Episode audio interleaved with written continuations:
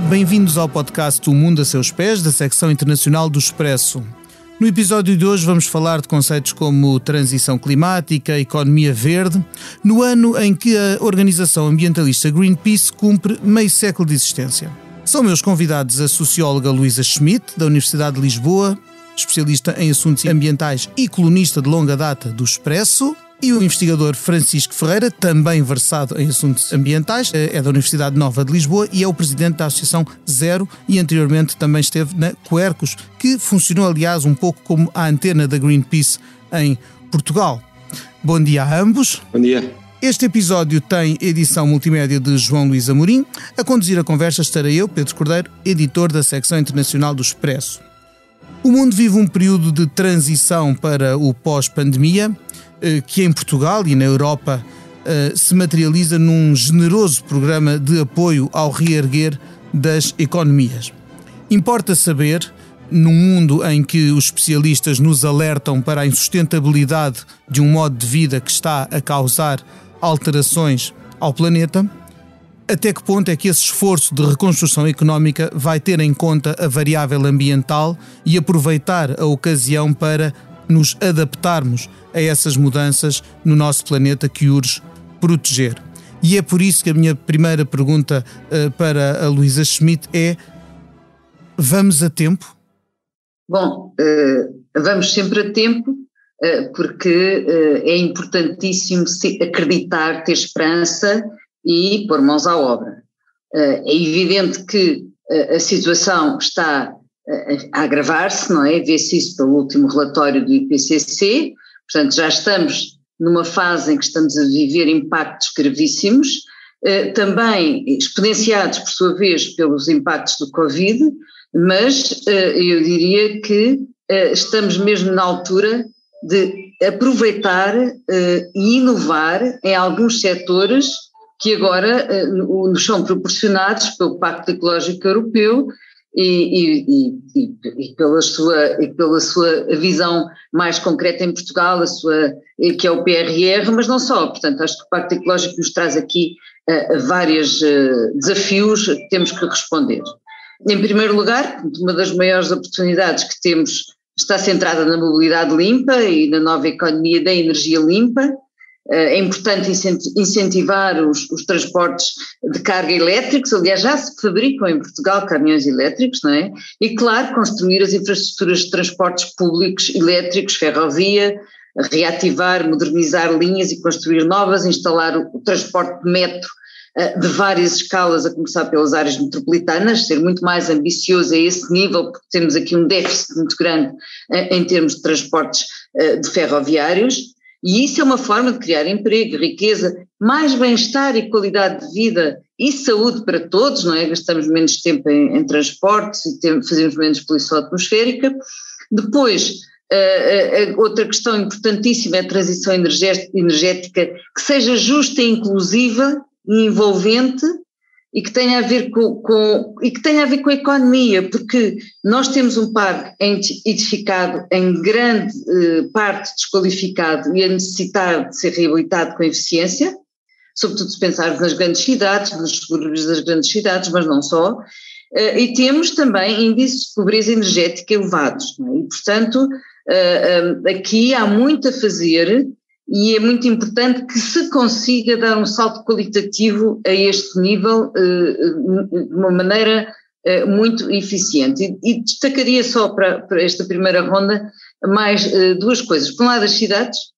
É fundamental também combater o afluxo ao litoral e a expansão urbana em zonas costeiras e ribeirinhas, muitas das quais vão ter que recuar perante a subida do nível médio do mar, já se sabe isso, tem sido falado, os, os geólogos até têm alertado para esse assunto muito recentemente. Portanto, é, é, é importante que o país dê os, passos, dê os passos que faltam para que as cidades intermédias, muitas das quais estão, aliás, muito bem equipadas já, não é? E, e, se, tornem, e se tornem praticáveis, como defende há muitos anos o Plano Nacional de Política de Ordenamento do Território.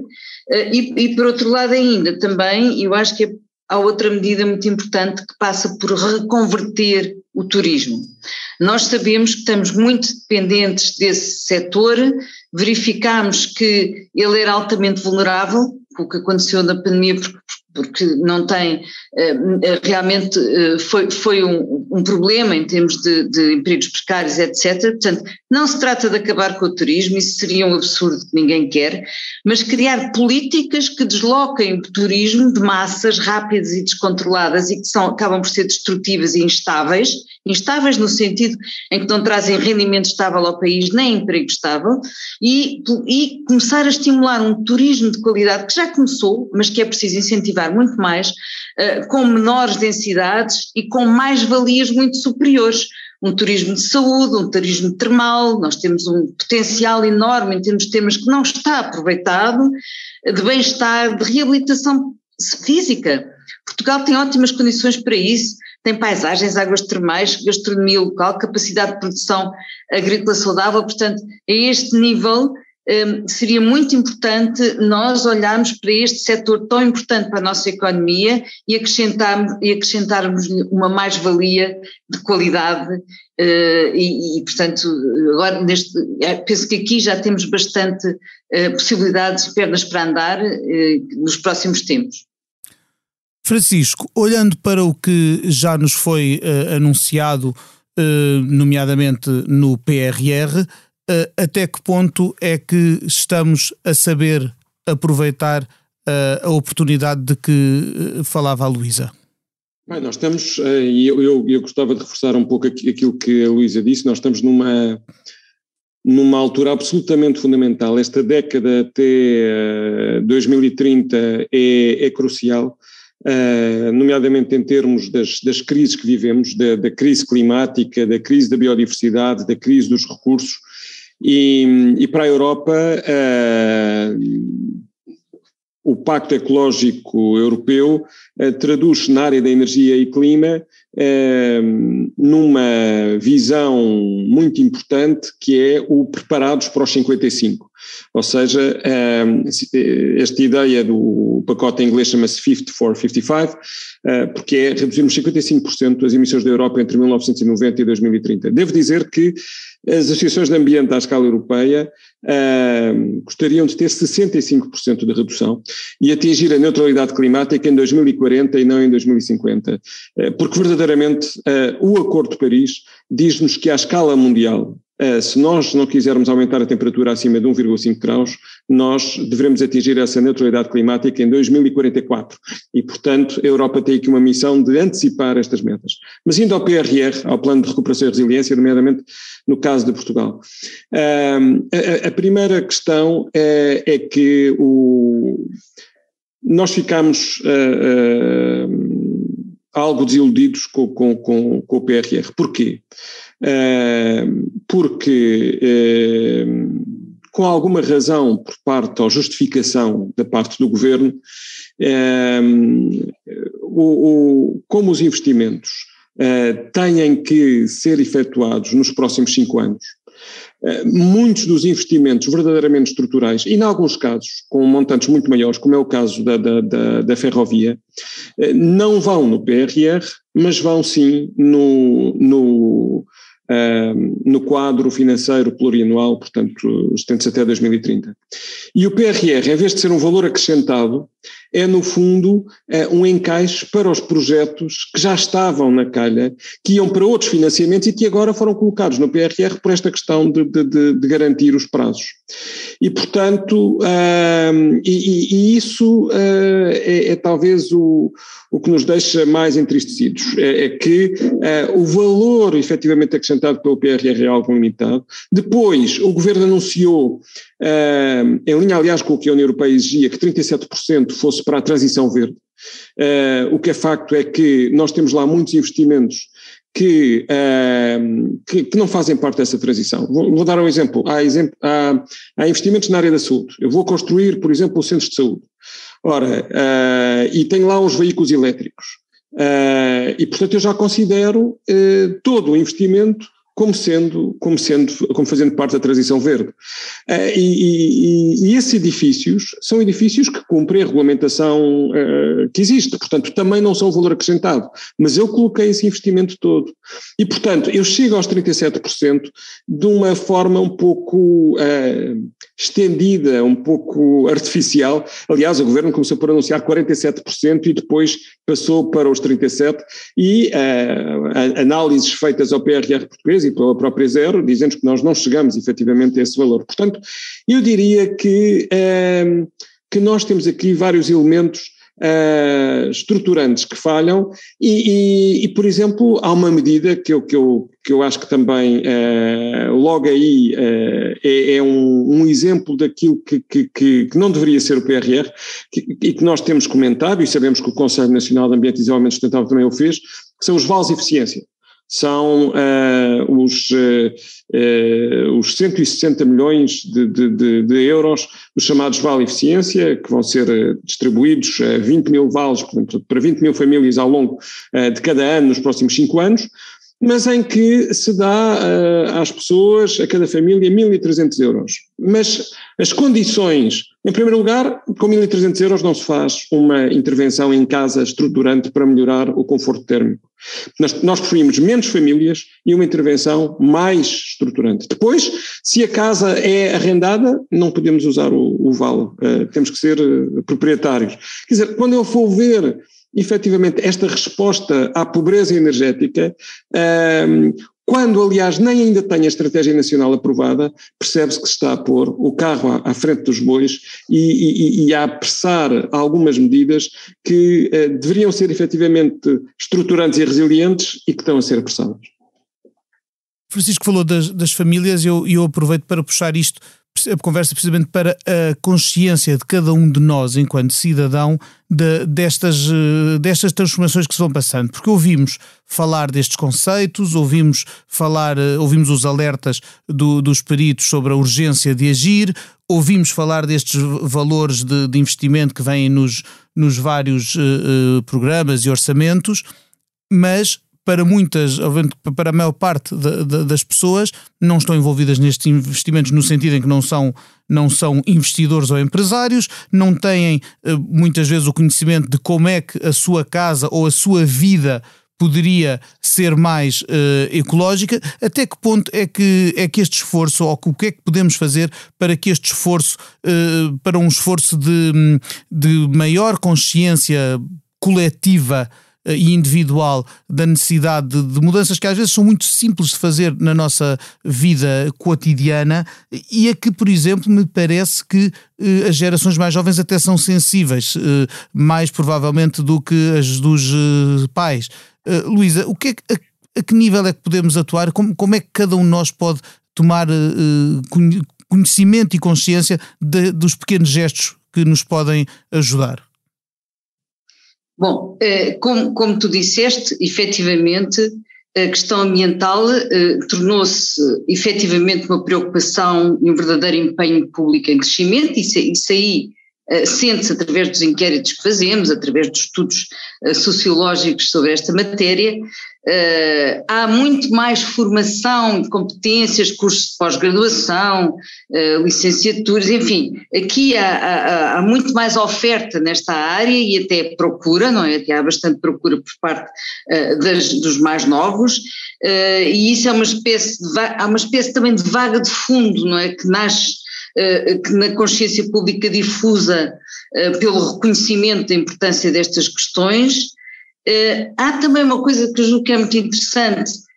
não é só os movimentos que passam pela juventude e que, uh, apesar da pandemia, os ter adormecido um pouco, ou pelo menos colocado em segundo plano perante este problema tão grave que estamos a viver, na verdade, essas, eles continuam e, portanto, vão, vai aparecer de novo essa, essa questão, e aliás vimos no inquérito recente internacional a preocupação dos mais novos, das gerações mais novas com o que se passa com as alterações climáticas, etc.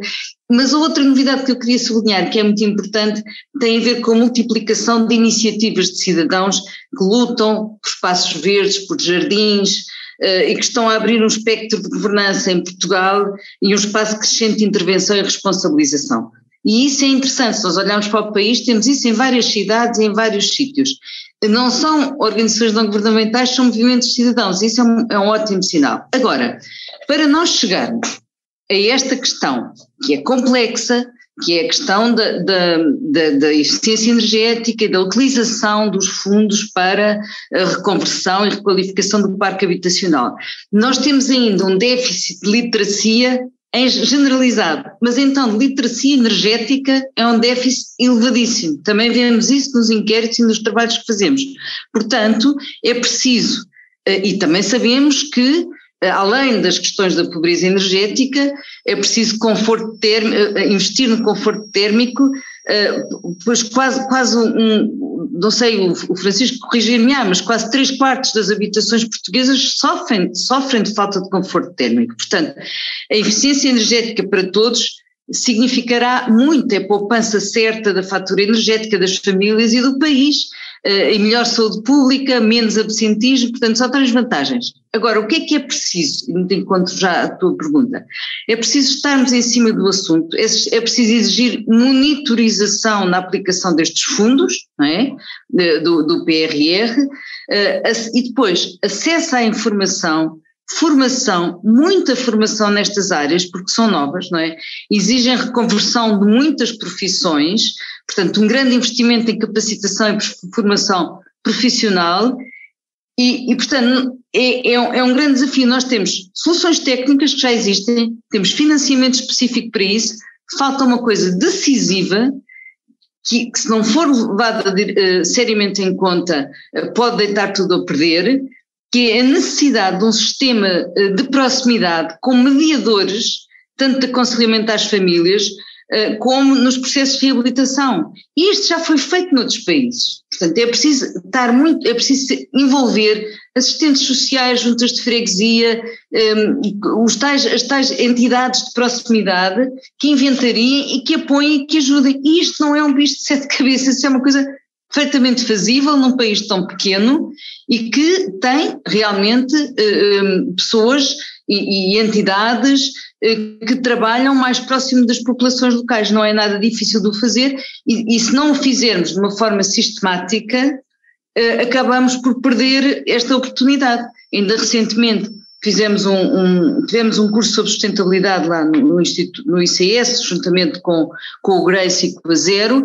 e vimos, convidámos IPS, por exemplo, uh, eh, um, também a Caritas e, e, outras entidades de proximidade que diziam exatamente isso. Portanto, e elas estão preparadas para o fazer se assim houver essa, um, ehm, essa vontade política e essa forma de organização que é extremamente importante para conseguirmos que, uh, uh, dar aqui um salto qualitativo importante em tudo o que se prende com esta transição energética ao nível fundamental do parque edificado que, como sabemos, é catastrófica neste país. Tendo em conta esta necessidade de, um, de uma abordagem de proximidade e local, perguntava ao Francisco até que ponto é que uh, a campanha para as eleições do próximo domingo, que são eleições autárquicas, portanto, por excelência, um fórum de debate de assuntos locais e de proximidade, até que ponto é que sente que o ambiente tem estado presente e esta transição em que, em que estamos todos estado presente no debate, na campanha para as autarquias? Eu, eu, diria que, uh, em alguns uh, casos, uh, em municípios que têm recebido maior protagonismo, também pela, pela, pela função e pela população que têm, como é o caso de Lisboa e Porto, isso tem acontecido. Ehm, a própria Zero eh, colocou, junto de todas as candidaturas destes dois municípios, um conjunto de, de, de cinco questões eh, na área da, da mobilidade, ehm, que vamos divulgar esta semana. Eh, e, e, que tem sido objeto de, de, debate, a questão das, da mobilidade suave, o, as ciclovias, os, no caso de Lisboa, o tipo de turismo com, com os cruzeiros, com a localização do aeroporto e com os impactos que tem, os transportes públicos, portanto, o, futuro do, do, trânsito nas zonas eh, um, mais centrais e históricas, isto quer em Lisboa, quer no Porto, portanto, uh, há, há real, e a questão da habitação, como a, aliás a Luísa dizia, também uh, é absolutamente crucial para a própria mobilidade. E, e, sem dúvida alguma que o, o poder local tem aqui um, uma função crucial. Nós gostaríamos que, uh, aliás, todos os municípios aderissem às, às metas do chamado Pacto dos Autarcas para a Energia e para o Clima ou em matéria de energia e clima, eh, que é um, um, que são objetivos para as autarquias à escala mundial, portanto, há autarquias em todo o mundo a aderirem a este, este pacto e a estas metas, e, e, realmente no conjunto de sugestões que nós apresentamos publicamente, há aqui todo um, todo, todo, uma, todo um conjunto de áreas que vão desde o papel das autarquias na, na eficiência energética, no investimento nas renováveis, na mobilidade, eh, nos orçamentos participativos, na alimentação eh, e na, na, agricultura e nos espaços verdes, na, nas questões, obviamente, da pobreza energética, eh, na gestão dos resíduos. Eh, eh, nós apontámos, aliás, para, para oito áreas e 35 medidas, eh, porque para nós eh, realmente o, as autarquias, os municípios têm um papel fundamental na concretização eh, de muito do financiamento do, do, do, Plano de Recuperação e Resiliência, como aliás tem estado eh, politicamente em cima da mesa nos, nos últimos dias, Uh, e, e, é fundamental que, esse, que esses investimentos sejam bem feitos e sejam efetivamente resilientes e estruturantes. Uh, o, será, uh, será muito triste se nós, daqui a seis, sete anos, um, chegarmos à conclusão que tivemos aqui uma oportunidade perdida uh, e, e, portanto, esta, esta mudança está muito na, na, na, mão dos municípios e está também naquilo que os cidadãos realmente possam uh, fazer uh, em termos de, de das suas exigências e do seu comportamento. Eu queria só acrescentar um aspecto que, que me parece fundamental. Na área da mobilidade, por exemplo, nós temos que reconhecer que o, o, o, o parte, uh, o sistema que, que, que, permitiu que nós tenhamos passos a, a 40 euros nas áreas metropolitanas, 30 euros à escala municipal, os passos família, muitas pessoas não sabem que esse, esse dinheiro vem efetivamente de uh, contrapartidas ambientais do custo do dióxido de carbono, das licenças de emissão. Uh, ou seja, nós, nós estamos a, a, a canalizar eh, realmente aqui o, o princípio do poluidor-pagador para criar uma mobilidade mais sustentável e, ao mesmo tempo, é fundamental que as pessoas façam contas, porque eh, usar eh, o veículo automóvel, quando eu tenho durante muitas das horas, noutras não, um bom serviço de transportes públicos, eh, neste momento pode significar uma grande diferença no, no, no orçamento. E, portanto, eu, eu, eu, tenho que explicar melhor à escala local a justificação ambiental, mas acima de tudo também social e económica, de muitas das medidas que vão estar em vigor, mas daquelas que já existem e que podem e devem ser eh, aproveitadas pelas pessoas. Ou seja, mostrarmos também às pessoas que não é um este esforço que se lhes pede uh, pelo planeta não é necessariamente um desconforto uh, e não é necessariamente um sacrifício e um, um incómodo acrescido, mas que até pode sair mais barato e às vezes permitir desfrutar melhor uh, da, da vida e do, e do tempo. Uh, Luísa, passando desta escala lo local para uma escala mais global, estes esforços que, que vamos fazendo e que, ou que vamos tentando fazer uh, dependem da conjunção de muitos países. Uh, Portugal é uma gota num oceano, se assim quisermos. Uh, quando estamos estado aqui a falar de transição energética, temos estado aqui a falar uh, de mudanças no de estilo de vida, Mas quando, por exemplo, temos um país como a China, que congrega um quinto da população mundial e que ainda está, ainda hoje constrói centrais a carvão e outros países do mundo onde uh, a diferença económica, os níveis de pobreza ou atrasos de desenvolvimento não permitem ainda chegar a este, a este ponto em que estamos, se calhar, uh, países como os da União Europeia ou como os daquilo que se designa por Ocidente, como é que se joga com estes desequilíbrios? Temos nós, uh, os que em teoria estamos mais à frente nessa transição, de estaremos a dar o apoio necessário a, a esses outros e, não, ou, e se não o dermos, não corremos o risco de deitar tudo a perder? Deixa-me só acrescentar uma coisa uh, Sim, atrás que, que eu acho que é importante. Na, nas autárquicas ficou muito à vista realmente a questão da habitação. O, o, é, foi impressionante, eu vi praticamente os debates de todos, pelo menos os que consegui, e, essa, eh, e esse é um problema gravíssimo. Um país que tem casas a mais e casas a menos e não consegue resolver este problema. Isso é crucial e devia ser mais ainda uh, pensado e trabalhado no PRR. Estão os, uh, como é que a, a, a, habitação social, mas não é só a habitação social. Esse, esse, é um problema crucial. E depois outra coisa que eu julgo que faltou, é, devia ter sido muito mais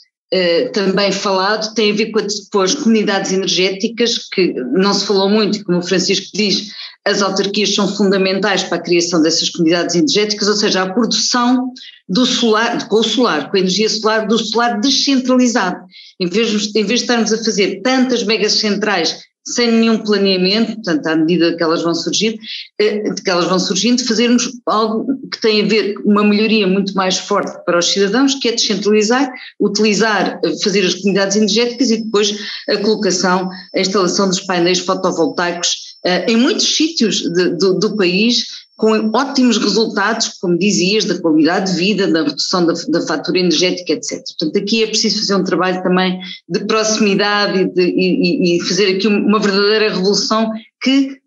atinja positivamente toda a população portuguesa, e é possível fazê-lo.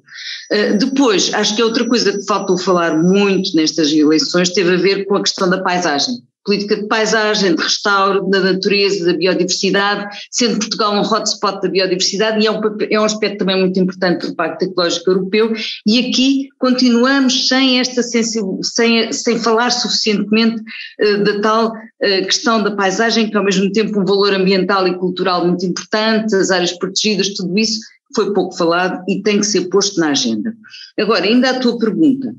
Uh, bom, a União Europeia com este Pacto Ecológico Europeu, chamado Green Deal, não é? Eh, está a tentar liderar, aliás, um dos aspectos, portanto, um dos pilares deste, deste, deste Pacto Ecológico é justamente a diplomacia ambiental. Portanto, é tentar uh, levar para os outros países, países terceiros, uma série de medidas que depois sirvam eh, para o comércio, para a adaptação, por tudo isso nos, nos, chamados países terceiros. E, e, identifica concretamente a América do Sul, por exemplo, vários países da América do Sul e, e, e os países africanos, não é? e África, que é aqui o continente que nos está mais próximo. E é interessante a União, a União Europeia estar a liderar esse processo, não está a liderar outros, mas está este, e, e, portanto, nós não podemos pensar que as coisas vão mudar sem, sem haver esta liderança e diplomacia ambiental e sem haver uh, os tratados internacionais são obviamente muito importantes. E temos bons sinais, embora neste momento a agenda pública também esteja demasiado ocupada por razões óbvias, com a questão do Afeganistão, tudo isso, na verdade a mudança que houve nos Estados Unidos da América, uh, com a mudança do Trump para o Biden, foi um sinal extremamente positivo, não é? E, e, e espero que nos traga frutos uh, muito curto prazo, já em Glasgow, que o Francisco também uh, poderá falar mais de Glasgow, um, que vai ser agora em novembro, e portanto nos traga frutos a esse nível. Agora, é evidente que, que há, uma questão o Papa Francisco fala da, da, justiça socioambiental. Portanto, nós temos que, ao mesmo tempo que estamos a fazer esta transição, temos que pensar nas desigualdades, que é outro dos grandes problemas que estamos a viver em termos da humanidade. Quer dizer, nós conseguimos tirar muita gente da pobreza, milhões da pobreza, mas ela continua cá e agora até se agravou substancialmente com o Covid. Os últimos dados das Nações Unidas também mostram que houve outra vez um agravamento da pobreza e, portanto, eh, temos que eh, olhar para esse problema de uma forma que seja justa do ponto de vista ambiental e social. E aqui é muito importante aquilo que já alguns economistas há muito tempo vêm dizendo, o Stiglitz, o Nicholas Stern, que tem a ver com a noção da transferência de tecnologia, mas capacitação, portanto temos que olhar para, e sobretudo para os países africanos, eh, de uma forma eh, eh, muito mais cooperativa, não é? Não é impor uhum. nada, mas é cooperativa e fazer esta. Como é, como é que é possível que sejam esses países que têm o maior número de horas solares do mundo, não é? Que tenham menos instalação, por exemplo, de energia solar. E, portanto, é preciso fazermos aqui um esforço conjunto, transferência de tecnologia, capacitação, muita capacitação, como diz também o Amartya Sen, e investir seriamente com, nesse, nesses, nesses, nesses países, pensando que eh, é, há uma dívida norte-sul, essa dívida norte-sul tem a ver com as emissões, portanto os países do norte emitiram mais gases com efeitos de estufa, quem está agora a sofrer mais as consequências são os países do Sul, portanto é preciso aqui uh, um perdão de dívida, também fala o Papa, e não só, vários economistas também falam disso, e portanto olhar para o mundo no seu conjunto implica levarmos em conta uh, esta nova forma de cooperação e para o Pacto Ecológico Europeu vai ser um desafio, porque ele não pode soar como uma política proteccionista. Tem que ser uma política de com uma dimensão externa muito forte. E isso é um dos objetivos também do pacto. Eu vou, vou aproveitar o, o rap da Luísa só para pedir ao, ao, Francisco, muito brevemente, porque já estamos com o tempo bastante contado, eh, que no, nos fale precisamente da COP26, da, da Cimeira eh, Ambiental em, em, Glasgow, no próximo mês de novembro, que, que também vai ter, obviamente, que lidar com todos estes assuntos que temos falado. Uh, uh, nós temos realmente pela frente duas uh, cimeiras extremamente importantes. falar de uma que não é habitualmente tão mediática, mas que é relativa à biodiversidade, que estava prevista para, para a China e vai ter um formato minimalista e depois continuar no próximo ano devido à pandemia. Um, e em cima da mesa está a crise da biodiversidade, mas também muito uh, a valorização dos ecossistemas, e depois a Cimeira de Glasgow, uh, que uh, está atrasada um ano. Um, e que é absolutamente crucial, porquê? Porque nós tivemos o Acordo de Paris em 2015, Ehm, o Acordo de Paris baseia-se nos compromissos, na soma dos compromissos de todos os países, e, e nós, uh, com base nesses compromissos de 2015, temos uma, a temperatura a aumentar 3,4 graus Celsius em relação à era pré-industrial, e portanto, mas o Acordo de Paris é dinâmico no sentido em que é suposto a cada cinco anos, teria sido o ano passado, cada um dos países uh, reduzir uh, uh, o seu compromisso de, de, de, emissões, reduzir no sentido de comprometer-se com menos emissões para 2030 principalmente. A Europa, só para se, ter, para se ter uma ideia, tinha um compromisso de 40% para 2030, neste momento tem 55%, como eu digo, ainda insuficiente, e depois começamos a ver uh, a China dizer que vai atingir a neutralidade climática em 2060, uh, temos outros países também, uh, com, com, com, com, os próprios Estados Unidos, que fizeram uma cimeira climática já com o presidente Joe Biden, também com, anúncios não tão à frente como, como a Europa. De uma forma geral, o que é que nos interessa? Interessa-nos que este movimento Que, que, que, muitos contestam porque dizem que o Acordo de Paris não vai, uh, uh, não vai longe, não é o caminho a seguir. nós achamos que é um dos caminhos a seguir. o, o, multi, o, multilateralismo e o papel das Nações Unidas é absolutamente crucial, mas também reconhecemos que estamos muito aquém daquilo que é necessário e que o painel intergovernamental para as alterações climáticas afirmou em agosto. E, portanto, temos uma série de dossiês complicados, eh, por exemplo, o, funcionamento do mercado de emissões à escala global, que é algo que uh, está previsto no Acordo de Paris e não está decidido, e temos, acima de tudo, uh, o, o, compromisso sobre as metas que têm que uh, descer muito, ou, ou, por outro lado, ser muito mais ambiciosas para nos aproximarmos dos 1,5 graus. E só uma última questão: os 100 mil milhões de dólares por ano de financiamento para os países em desenvolvimento, que também está previsto no Acordo de Paris e que está muito aquém. Sim, senhor. Com isto estamos a esgotar o nosso tempo, mas resta ainda fazer telegraficamente a última pergunta a ambos, que é aquela que repetimos em todos os episódios. Se neste momento pudessem viajar para qualquer parte do mundo, sem restrições, sem pandemia e sem mais nada, para onde é que iam e porquê? Luísa? Bem, eu ia para imensos sítios. para onde é que ia? Ia, uh, ia, se calhar ia agora a, Paris, que já não vou há muito tempo e que é uma cidade absolutamente fantástica, uh, que, eu, que eu guardo grandes recordações, uh, mas realmente não, não e aproveitava ser, ter sido o acordo feito lá, ou então ia a Glasgow, em novembro. Se pudesse, se conseguisse, ia a Glasgow em novembro assistir à, à, COP,